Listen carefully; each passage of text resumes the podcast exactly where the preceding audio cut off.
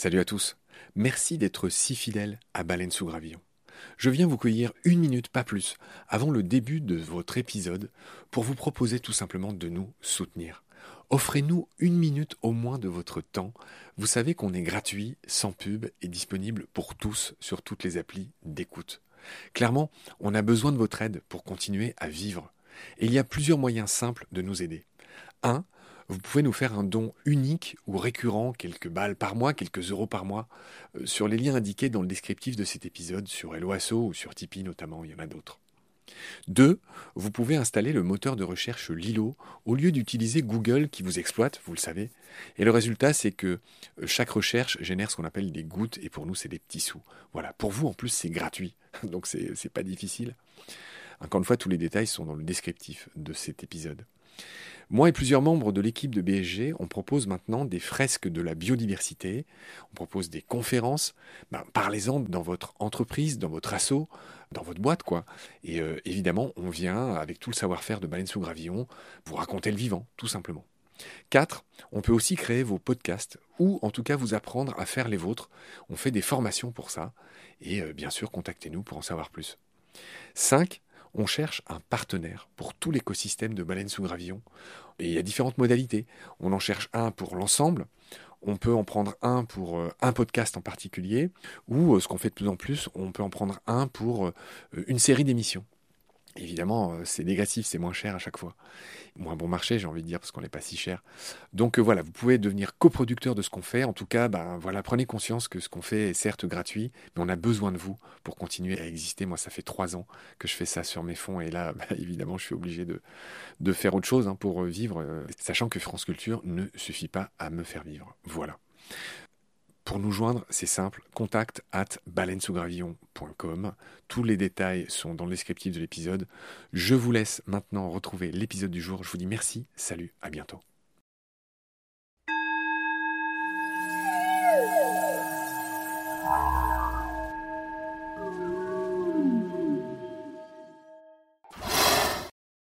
Il y avait plusieurs garums qui étaient faits avec euh, de la sardine en choix ou aussi avec les viscères des thons. Les Romains adoraient ça. C'est du poisson fermenté hein, qui stockait dans des amphores pendant des années. C'était leur condiment numéro un. Ils auraient fait la guerre des Gaules pour ça.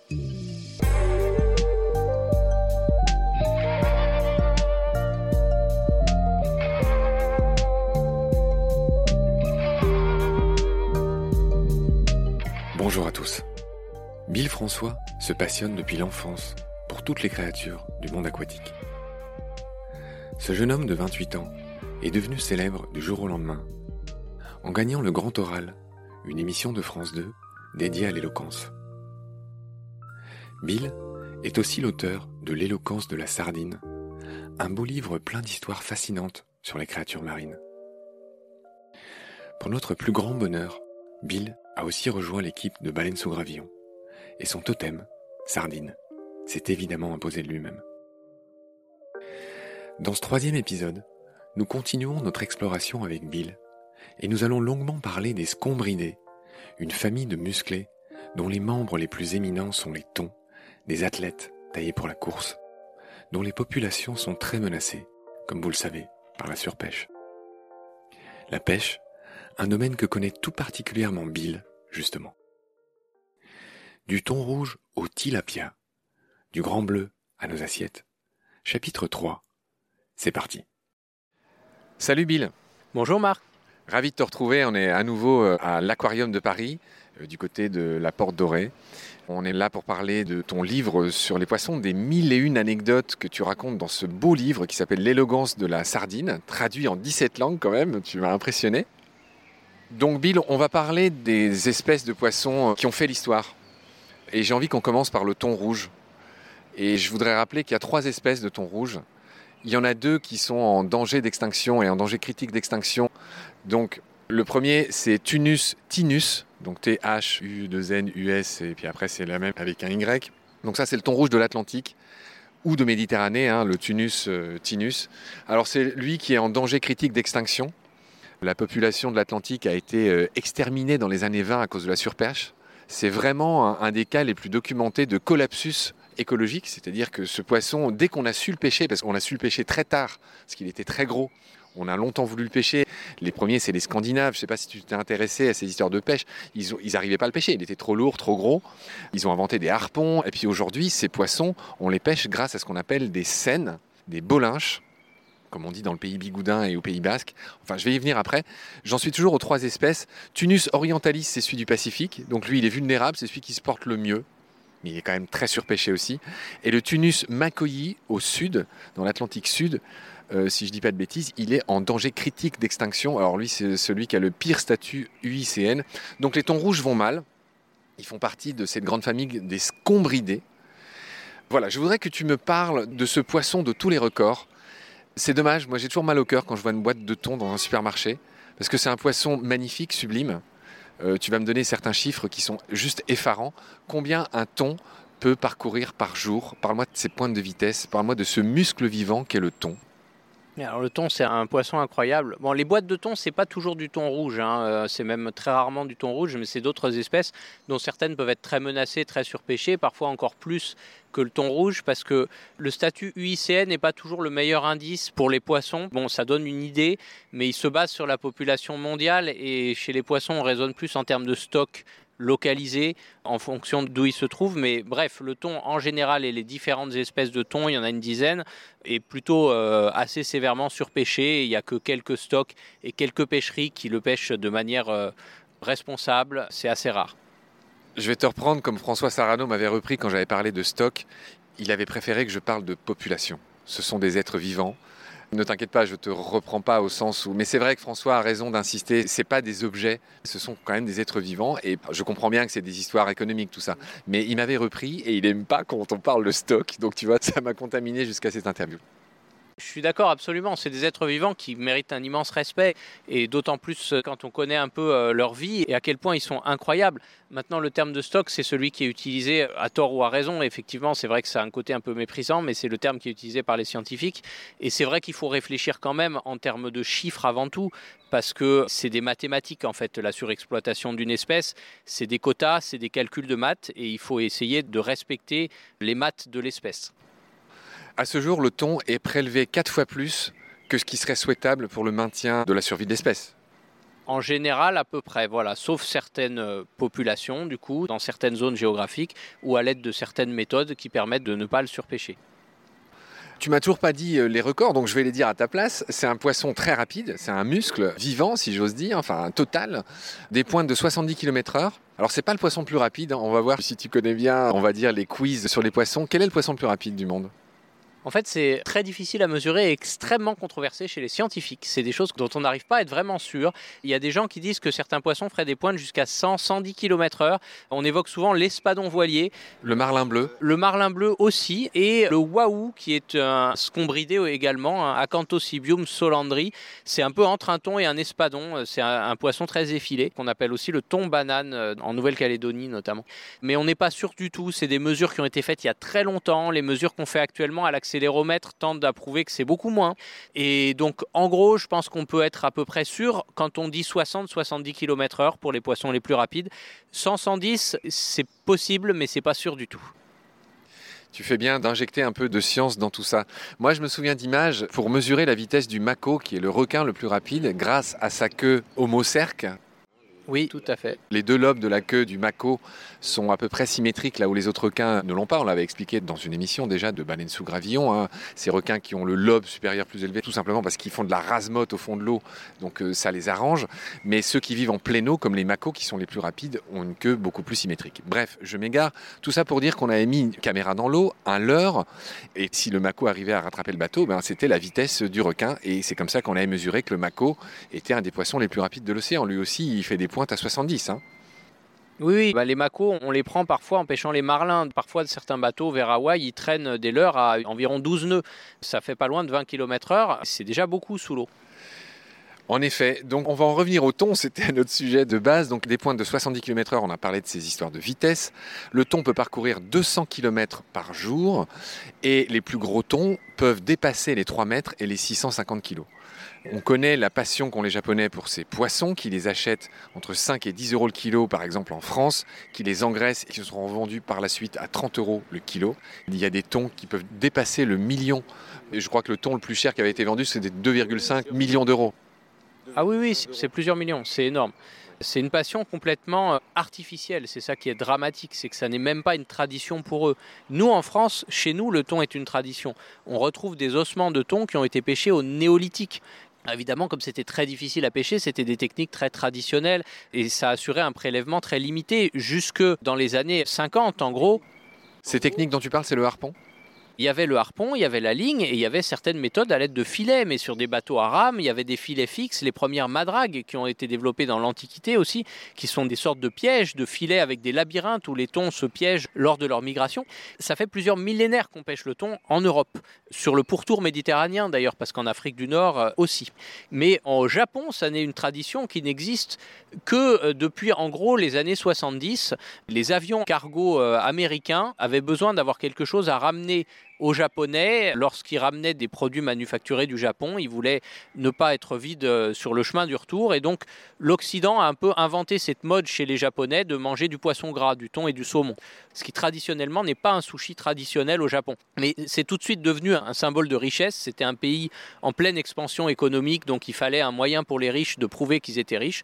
Donc c'est devenu un symbole de richesse, alors que quelques décennies auparavant, le thon, on le jetait au chat. C'était vraiment considéré comme un, un poisson que les Japonais ne voulaient pas manger. Encore aujourd'hui, ils n'aiment pas le goût du thon. Ils le font macérer dans l'eau pour ôter le goût de fer, le goût de sang, parce que c'est un poisson très sanguin, très musclé, et ils n'aiment pas ce goût de muscle. Ils recherchent un goût de gras qui n'est pas le vrai goût du thon.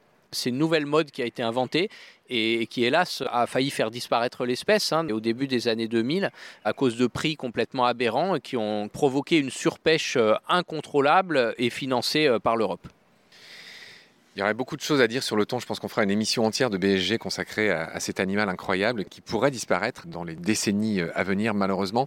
Bill, je voudrais qu'on parle de ce qui sert à les pêcher. Il y a deux types euh, de techniques aujourd'hui pour pêcher le thon. Il y a la scène tournante qu'on appelle la bolinche en pays bigoudin et dans le Pays Basque. En gros, c'est mettre un rideau dans l'eau, entourer les poissons avec, resserrer le bas du truc pour le transformer en une sorte de bonnet inversé et ça forme une sorte de chaussette le but est d'encercler le banc en entier, en fait. Voilà, et ça permet de pêcher, de décimer des bancs de thon énormes. C'est sûr que c'est une technique euh, qui n'était pas traditionnelle au départ, qui a été euh, financée par l'Europe à un moment où on voulait moderniser la flotte. En Méditerranée, ça a fait des ravages parce qu'en plus on le pêche au moment où il se reproduit avec cette technique. Il y a eu une surpêche monstrueuse qui en a résulté. Heureusement maintenant, évidemment, c'est très très contrôlé en Méditerranée. Le stock de thon rouge se reconstitue, on arrive vraiment à bien le réglementer et les thons sont de retour. Dans la Méditerranée en Méditerranée. On espère que ça va pas recommencer la surpêche parce qu'évidemment, ils poussent à nouveau pour avoir des quotas aberrants parce que dès qu'il y a un signe de renouveau, chacun veut avoir sa part du beefsteak, mais euh, on espère que la surpêche recommencera pas de sitôt. Par contre, le problème, c'est que dans beaucoup de mers tropicales, la pêche à la Seine décime encore euh, beaucoup euh, les, les populations de thon. Oui, c'est ce qu'on disait tout à l'heure. À l'échelle mondiale, les populations de thon sont en déclin à l'échelle mondiale totalement et même en Méditerranée ça commence à peine à revenir donc on peut même pas dire avec une grande certitude que ce soit tiré d'affaire. Donc on a dit deux manières de les pêcher qui sont intéressantes, qui sont très cruelles. Hein. L'autre manière, c'est ce qu'on appelle euh, les filets euh, maillants euh, dérivants. Donc là, c'est des espèces de grands rideaux qu'on met dans l'eau avec des énormes mailles. Et là, les poissons se prennent dans les mailles, les nageoires se bloquent dans ces mailles, et c'est une autre technique de pêche. Et donc, il suffit d'après de remonter les filets qui sont ben, pleins de ces poissons. Euh, ça existe quasiment plus en fait cette technique. Et paradoxalement, je vais dire que c'est dommage parce que euh, c'était en tout cas en Méditerranée une technique assez traditionnelle et qui capturait quelques dauphins, c'est pour ça que ça choquait beaucoup le grand public, mais euh, qui ne faisait pas beaucoup de mal aux populations de thon. On pouvait l'utiliser que par lune noire à une très courte période de l'année qui correspondait pas du tout à la reproduction des thons. Et en fait, les pêcheurs artisans au filet dérivant ont été injustement les victimes d'une sorte de surenchère bureaucratique européenne qui les a interdits l'année même où ils venaient d'inventer un dispositif qui permettait d'éviter toute capture de dauphins, il faut quand même le dire. Ces gens-là se sont retrouvés du jour au lendemain au chômage, personne n'en a rien eu à faire. Et dans le même temps, on finançait des navires-usines pour aller piller les zones de reproduction à la Seine. Donc le filet dérivant en Méditerranée, c'était pas forcément si mal que ça. Bon, c'est bien que maintenant on soit passé à autre chose avec des pêches plus réglementées et beaucoup plus de pêches à la canne, à la ligne, aux palangres qui sont plus respectueuses. Mais en Méditerranée, c'était pas si mauvais. En revanche, c'est vrai qu'il y a eu des gros problèmes de prise accessoire avec des filets dérivants industriels, notamment euh, dans l'océan Indien, Pacifique, etc., où il y a encore quelques bateaux qui le pratiquent, euh, surtout du côté de l'Asie. Ok, Bill, je vois que tu es vraiment un grand connaisseur euh, du thon. On peut peut-être le dire maintenant. euh, tu as participé et tu as même lancé des campagnes de suivi de population, de- d'espadons, de thon, de- d'autres choses. C'est peut-être le moment que tu nous en dises un mot? Oui, j'essaye au maximum d'aider parce que c'est un poisson qui me passionne. Et du coup, on lance des programmes de marquage en fait de thon pour essayer d'étudier leur migration, de comprendre où ils vont, quels sont les différents stocks, du coup, les différentes populations, si, si, si- si tu préfères, de thon. Crains le courroux de François Sarano, mon vieux. Exactement. Euh, en particulier euh, entre l'Atlantique et la Méditerranée, est-ce que c'est la même population ou pas? Et a priori, oui, il y a beaucoup d'échanges qui se font par Gibraltar, et ça, ce serait très intéressant de le prouver, parce que les Américains gèrent beaucoup mieux les populations de thon que les Européens au niveau des quotas, des réglementations de pêche, etc. Donc si on pouvait arriver à démontrer vraiment officiellement que c'est la même chose, ça permettrait d'imposer un peu la loi américaine chez nous, euh, qui est beaucoup plus respectueuse. La loi états-unienne, si ça ne te dérange pas, alors tu vas dire que je t'embête, mais tu sais à quel point les mots sont importants pour moi. En fait, moi qui ai vécu longtemps au Chili, les Chiliens aiment pas du tout qu'on dise les Américains. Oui, et c'est vrai qu'en plus, euh, l'Amérique du Sud, par contre, gère pas forcément aussi bien euh, ses ressources marines. Ah oui, on peut en parler. Tu veux dire un mot sur le courant de Humboldt? Tu me parles des eaux d'un pays que j'ai bien connu, où j'ai vécu pendant six ans, et les eaux des côtes pacifiques de l'Amérique du Sud sont quasiment les plus poissonneuses du monde, grâce à ce phénomène de poiling. C'est là qu'on pêche un pourcentage énorme de ce qu'on appelle le poisson fourrage.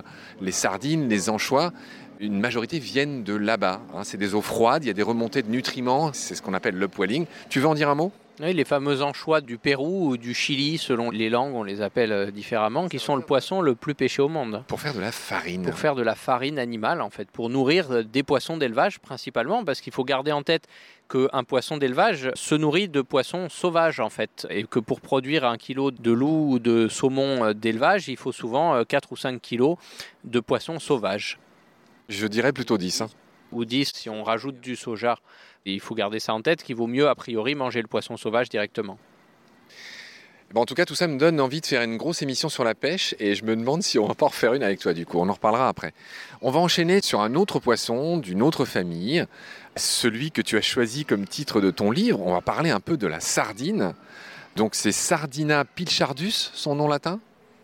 Il y a beaucoup d'espèces de sardines, mais la vraie sardine euh, authentique, la première euh, et celle de chez nous, c'est Sardina pilchard. Sardina pilchardus, quel magnifique nom scientifique. Pilchard, d'où vient ce nom? Il m'intrigue. Il faudrait regarder euh, dans le livre de, de l'étymologie du nom des poissons parce que j'ai plus ça en tête. Je sais qu'on appelle pilchard les sardines dans le nord beaucoup, euh, tout ce qui est hareng en conserve, etc. On demandera à l'ami Pierre Avenas, euh, cet auteur de, de la fabuleuse histoire du nom des poissons, Pierre qu'on retrouve dans Nomen, le podcast qui s'intéresse aux étymologies. Bref, tout ça pour dire que la sardine est un poisson tellement connu, commun, qu'elle a plein de noms. Célan, Pilchard, Célerin, Royan, Sarda. Beaucoup de noms pour la sardine, cette fameuse sardine qui boucherait le port de Marseille. Tu nous résumes cette espèce d'histoire euh, en quelques phrases? Ah, le port de Marseille, c'était une sardine qui était en fait la sartine avec un T. C'était un navire en fait qui s'est sabordé lui-même. Je crois que c'était un navire anglais et qui a fait naufrage au milieu de l'embouchure du port de Marseille. Il a fallu un certain temps pour le déloger. Ensuite, l'expression d'une sardine, mais c'était un bateau à l'origine. Je crois qu'en linguistique, ça s'appelle une contamination, c'est-à-dire un mot qui ressemble à un autre finit par prendre le pas. Voilà d'où vient l'histoire de la fameuse sardine qui bouche le port de Marseille. Les sardines appartiennent à la famille des clupéidés. Et je ne sais pas si tu le savais, clupéos en grec, c'est le petit poisson. Ah, je savais pas. Donc, voilà ce que veut dire ce nom de famille. C'est la même famille que le hareng, que l'alose ou le mahadin, mahaden, je ne Le sais menhaden, oui, le menhaden. la sardine des États-Unis en quelque sorte. D'accord. Je ne sais pas par quoi commencer. Ami Bill, d'où te vient, en quelques phrases, cet amour de la sardine qui a fait que tu as écrit un livre qui porte le titre L'éloquence de la sardine C'est un poisson sympathique pour tout le monde. Quand j'ai écrit ce livre, j'ai voulu d'abord euh, faire un petit sondage au niveau du titre pour savoir quel était le poisson que les gens aimaient tous. Et la sardine revenait tout le temps. On a tous, euh, surtout en France, une histoire avec la sardine. Quand on est du Sud, on pense à celle de Marseille immédiatement. Quand on est de Bretagne ou de la façade atlantique, la pêche à la sardine, c'est quelque chose qui a marqué l'économie locale pendant des siècles. Donc euh, la sardine, c'est un poisson qui nous touche un peu tous. C'est à la fois modeste et sympa comme poisson. Tu la trouves belle, la sardine, avec sa petite ligne bleue. Tu as une jolie phrase sur elle dans ton livre.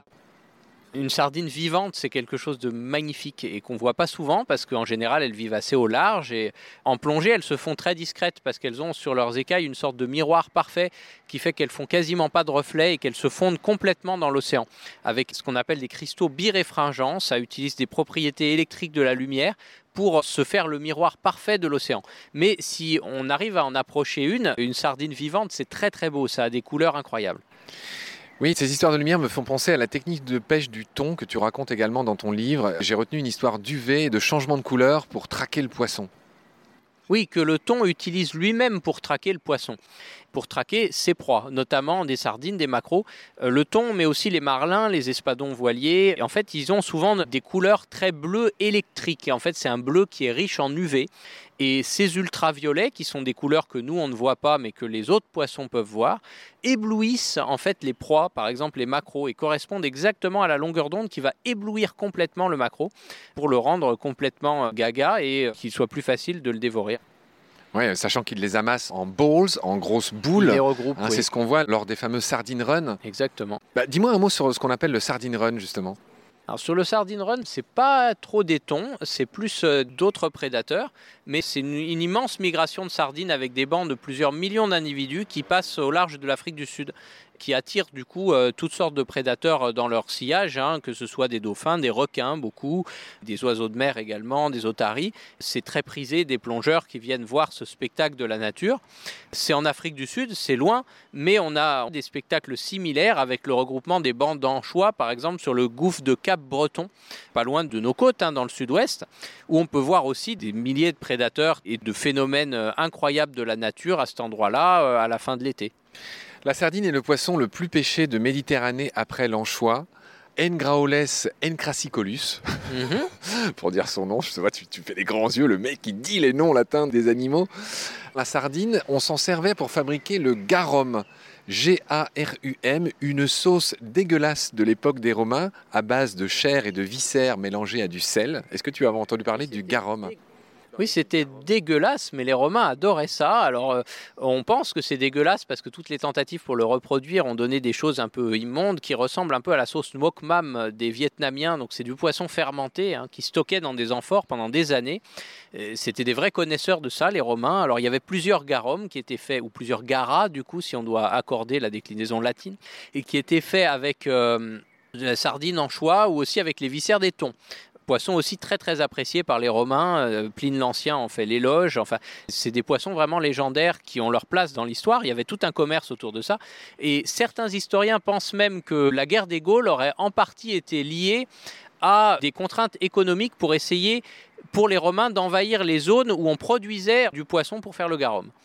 Le garum atteignait des prix incroyables et était la base d'une véritable économie. C'était leur condiment numéro un. Ils auraient fait la guerre des Gaules pour ça. Ah, c'est extraordinaire ce que tu racontes. Je lis que la sardine séchée était un aliment euh, assez commun pour les légions, déjà dans l'Antiquité.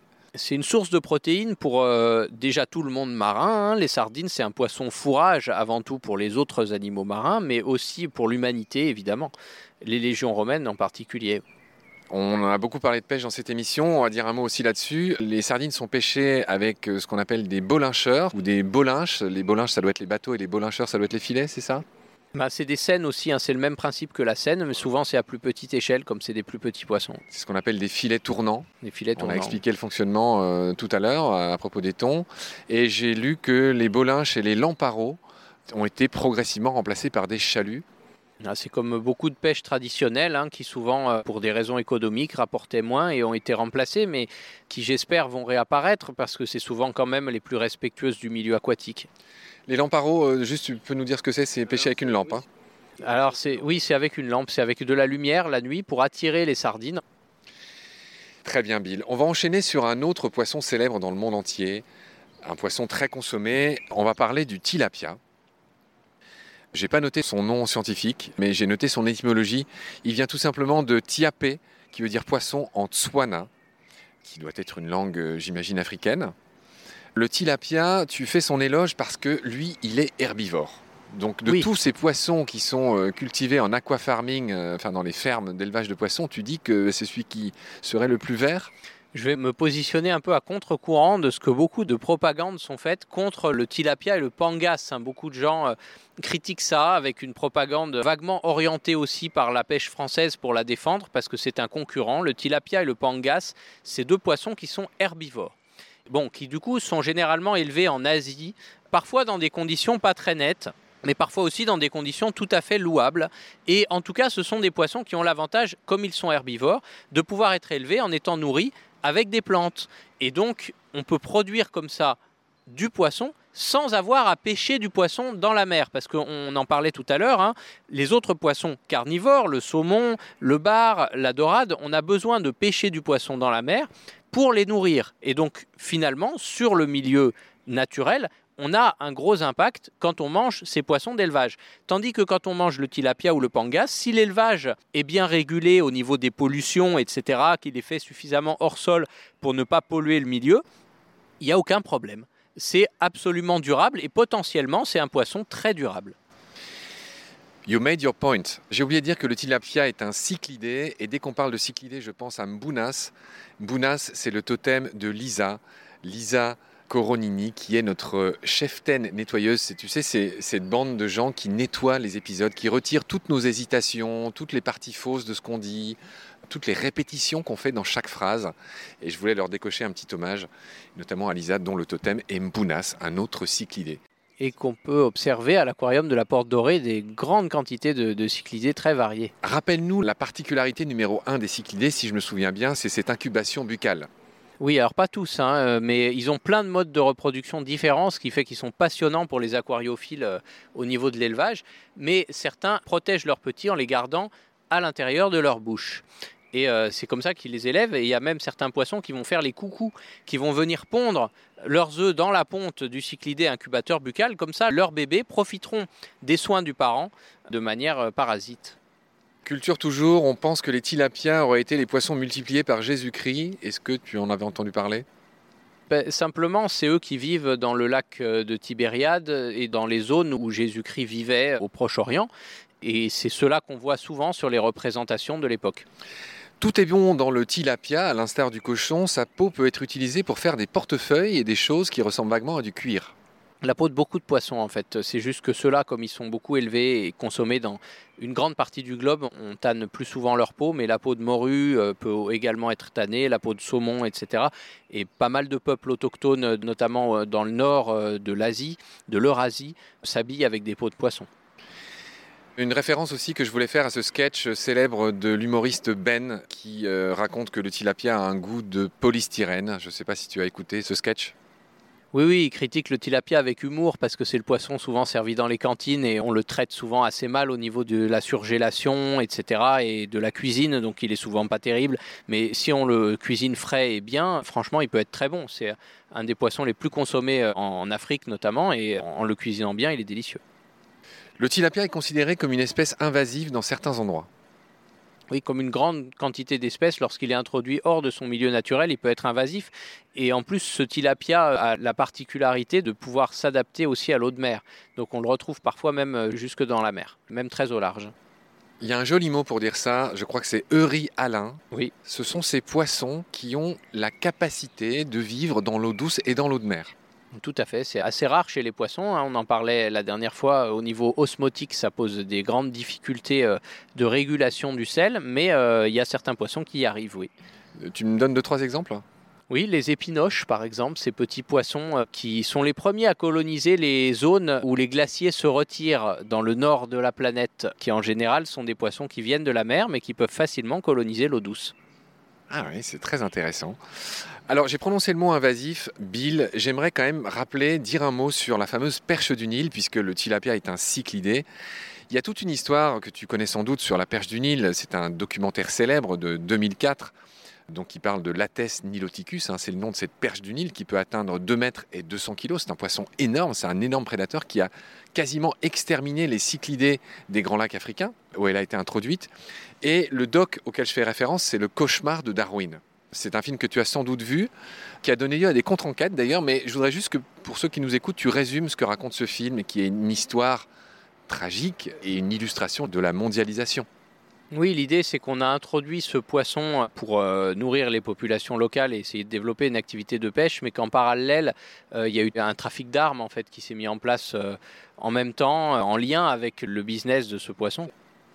C'est-à-dire que les avions qui venaient prendre le poisson pour aller le livrer, ils voulaient pas arriver à vide. Oui, voilà. Enfin, ils arrivaient avec des armes et repartaient avec du poisson. C'est un peu ce que tu racontais à propos du thon au Japon d'ailleurs. Oui, sauf que c'était des Walkman plutôt que des armes. Mais euh, c'est ce principe de mondialisation où on lance des, projets fous euh, qui n'ont pas lieu d'être et où, euh, excusez-moi, mais un poisson, c'est fait pour être mangé là où il est pêché et pas ailleurs. Ce qui n'a plus été le cas, hein. les gens qui travaillaient dans ces espèces d'usines de perche du Nil, du coup, mangeaient de la perche du Nil. Oui, alors que c'était pas un poisson local et que ça détruisait complètement l'écosystème et toutes les espèces locales. Apparemment, Hubert Sauper, le réalisateur de ce film, aurait un peu exagéré certaines scènes et il y a eu des contre-enquêtes. On ne va pas trop rentrer dans les détails, c'était juste pour euh, mentionner euh, cette célèbre histoire finalement qui est très emblématique. À moins que tu aies quelque chose à ajouter, Bill, je pense qu'on a fini sur euh, ces espèces de poissons, je ne sais pas comment les qualifier, qui ont une énorme place dans la culture humaine. Est-ce que tu veux ajouter quelque chose ou est-ce qu'on peut clore cet épisode? Je pense qu'il y a beaucoup d'autres espèces de poissons qui ont énormément de place dans la culture humaine, que ce soit la culture internationale, par exemple le cabillaud, la morue, qui a conduit à, la découverte de l'Amérique, selon les historiens, que ce soit par les Vikings, grâce à la morue séchée euh, et salée dans leur dracar qui leur permettait d'avoir des réserves, ou ensuite par les Européens qui seraient arrivés en Amérique vers Terre-Neuve pour euh, chercher la morue, les Basques longtemps avant Christophe Colomb en fait. Donc euh, la morue a permis de découvrir l'Amérique. Il y a plein d'autres poissons qui ont des places complètement incroyables dans l'histoire et la culture de certains pays. Euh, je pense aux requins euh, dans les îles du Pacifique par exemple. Hein. Donc c'est des animaux qui ont énormément de liens avec l'humanité et il ne faut pas l'oublier effectivement. C'est passionnant, cher Bill. On va s'arrêter là pour aujourd'hui. Je te retrouve avec plaisir pour la suite très vite. Prends soin de toi. Salut. Salut.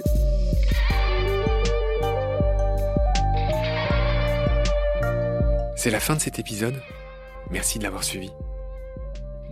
Baleine sous gravillon a la chance d'avoir un premier partenaire, Berven, une entreprise de génie écologique qui partage nos valeurs, celle du respect du vivant. Mais pour continuer, nous avons aussi besoin de votre soutien, qui consiste à s'abonner, à partager le lien de nos podcasts et ou à faire un don sur Helloasso.